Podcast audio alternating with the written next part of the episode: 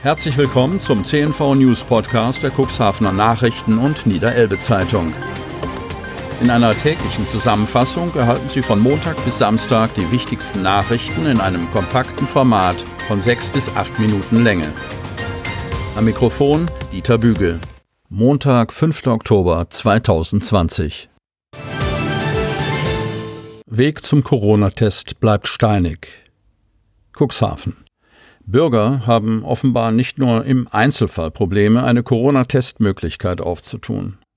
In Reaktion auf einen Artikel über einen Telefonmarathon, den der Dänemark-Rückkehrer Norbert Kuhler absolvieren musste, bevor er einen Abstrich abgeben konnte, meldeten sich weitere Betroffene zu Wort. Eine Leserin schildert, dass auch sie sowohl von Hausärzten als auch Krankenhaus abgewiesen worden seien. Erst nach zweieinhalb Stunden habe sie eine Praxis gefunden, die bereit war, einen Abstrich zu nehmen. Ein Arzt, der ungenannt bleiben möchte, nennt einige mit Corona-Tests verbundene Abrechnungsprobleme beim Namen. Die Kassen zahlen grundsätzlich nur im Krankheitsfall. Für Corona-Tests, die, wie bei Reiserückkehrern, präventiv durchgeführt würden, erhalte ein Kassenarzt von den Versicherern in Anführungsstriche gesetzt keinen Pfennig. Er hoffe, dass sich Krankenkassen und die Kassenärztliche Vereinigung auf eine, wie er sagt, vernünftige Kostenübernahme verständigen können, notfalls auch auf politischen Druck hin. Die Dringlichkeit einer solchen Einigung wird durch ein Lagebild unterstrichen, das die Cuxhavener Helios Klinik auf Anfrage unserer Redaktion abgab. Kliniksprecherin Katharina Recht räumte ein, dass sich ihr Haus in der letzten Zeit immer wieder mit Testwilligen konfrontiert sah, die von ihren Hausärzten an das Krankenhaus verwiesen wurden. Uns sind da jedoch leider die Hände gebunden, da wir derzeit keine Berechtigung der Kassenärztlichen Vereinigung Niedersachsen besitzen, die Corona-Testungen weiterhin durchzuführen, betont Recht in Anspielung auf das auf dem Klinikgelände betriebene, inzwischen geschlossene Testzentrum.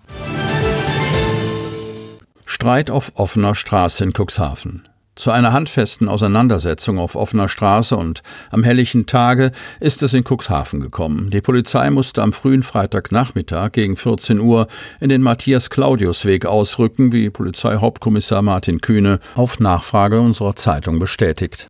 Kühne bezeichnet den Vorfall als Streitigkeit vor Ort. Dabei soll auch mindestens ein Schlag zwischen den Kontrahenten ausgetauscht worden sein. Weitere Einzelheiten zu dem Streit will der Hauptkommissar aus ermittlungstaktischen Gründen nicht nennen. Auch Details zu den beteiligten Personen verriet Kühne nicht. Die Polizei hat die Ermittlungen aufgenommen.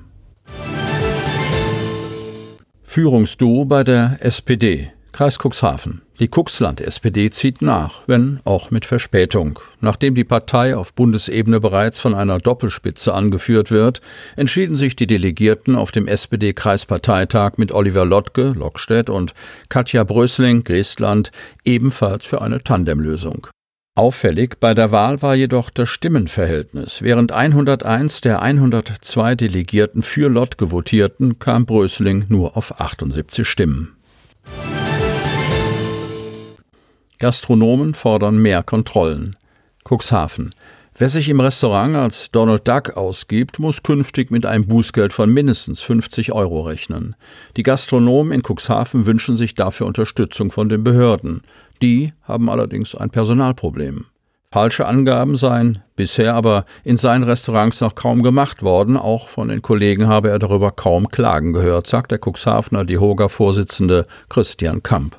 Wir haben bisher zwei Kontrollen im August durchgeführt, erklärt Michael Lechlein, Sprecher des Landkreises Cuxhaven.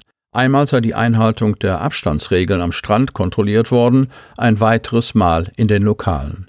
Damals kündigte Landrat Kai-Uwe Bielefeld an, die Kontrollen bald zu wiederholen. Passiert ist bisher jedoch nichts. Das ist ein schwieriges Thema, weil Kontrollen mit Personalaufwand verbunden sind, sagt Lechlein. Das Ordnungsamt des Landkreises müsse aktuell eher reaktiv unterwegs sein und könne nur auf Hinweise reagieren. Fehlalarm am Hemmorer Kreidesee. Hemmor. Ein vermeintlicher Tauchunfall in Hemmor entpuppte sich zum Glück als Fehlalarm. Am Sonnabend wurden gegen 11.30 Uhr die Feuerwehren Altenmoor und Osten, Gemeindebrandmeister Björn Müller und sein Stellvertreter Malte Schimmelfennig sowie eine Notärztin aus Hemmoor und ein DRK-Rettungswagen von der Rettungswache Otterndorf zum Hemmorer Kreidesee beordert. Der Grund, dort wurde ein Taucher im Kreidesee von seiner Gruppe als vermisst gemeldet. Kurze Zeit später setzte die Gruppe einen Notruf ab. Doch dieser wäre gar nicht nötig gewesen. Als die Feuerwehren am Einsatzort eintrafen, war der Taucher bereits unversehrt wieder ans Ufer gegangen, sodass die Einsatzkräfte wieder abrücken konnten. Hochspannungstrasse von Hemmoor nach Alfstedt fertig. Hemmoor. Die neue Hochspannungsleitung von Hemmoor nach Alfstedt ist fertiggestellt und wurde Ende September in Betrieb genommen. Seit Mai vergangenen Jahres wurde die knapp 20 Kilometer lange Hochspannungsleitung ersetzt, um die Übertragungskapazität zu erhöhen, wir berichteten. Dabei ging es um ein Investitionsvolumen von 17,5 Millionen Euro. Bauplätze in Wanner sind heiß begehrt. Wanner. Wer in der Gemeinde Wanner bauen will, braucht nicht nur Geld, auch Geduld ist nötig. Die Warteliste für Bauplätze wächst schneller als das Angebot an neuen Grundstücken. Aktuelles Beispiel: Für die acht Bauplätze des neuen Wohngebiets Eichenweg 2 gibt es bereits mehr als 30 Interessenten. Sie hörten den Podcast der CNV Medien, Redaktionsleitung Ulrich Rode und Christoph Käfer. Produktion Rocket Audio Production.